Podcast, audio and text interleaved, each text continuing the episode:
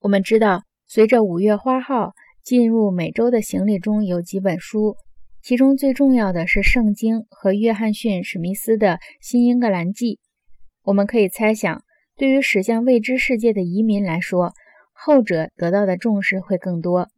我们也知道，在殖民地时代的早期，每个牧师都会得到十英镑来启动一个宗教图书馆。虽然当时的文化普及率很难估计，但有足够的证据表明。大多数来自于签名。在1640年到1770年间，马赛诸塞和康涅狄格这两个地方的文化普及率达到了89%到95%。这也许是当时世界上具有读写能力的男人最集中的地方了。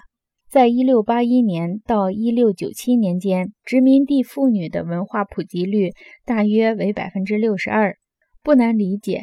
圣经是所有家庭的必读书，因为这些人都是新教教徒，他们和路德一样，相信印刷品是上帝天恩的最高表现形式。耶稣的教义将借此被不断的推广。当然，耶稣的教义也可能是通过圣经以外的书得到推广的，例如1640年印刷的著名的《海湾州圣歌》，当时该书被视为美洲的第一畅销书。但我们也不能认定这些人只读宗教书籍。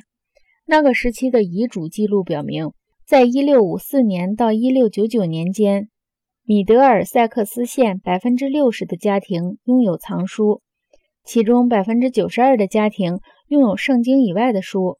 事实上，在1682年到1685年间，波士顿最大的书商仅从一个英国书商那里就进口了三千四百二十一册书。其中大多数都是非宗教书籍。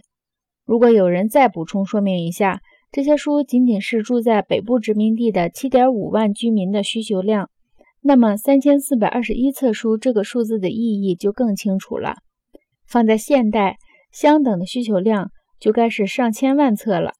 除了加尔文清教徒的宗教要求他们能识文断字这个理由之外，还有另外三个因素也能解释这些来到新英格兰的殖民者们对于签字的痴迷。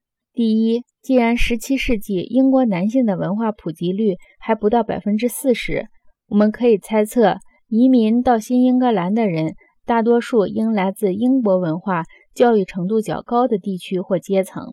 换句话说，他们热爱读书，相信到新的世界里读书仍然非常重要，就像在过去一样。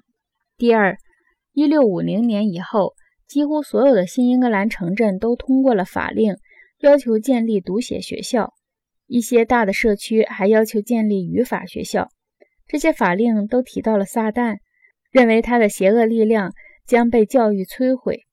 当然，推行教育还有其他原因，我们从下面这首流行于十七世纪的小诗中可以略见一斑。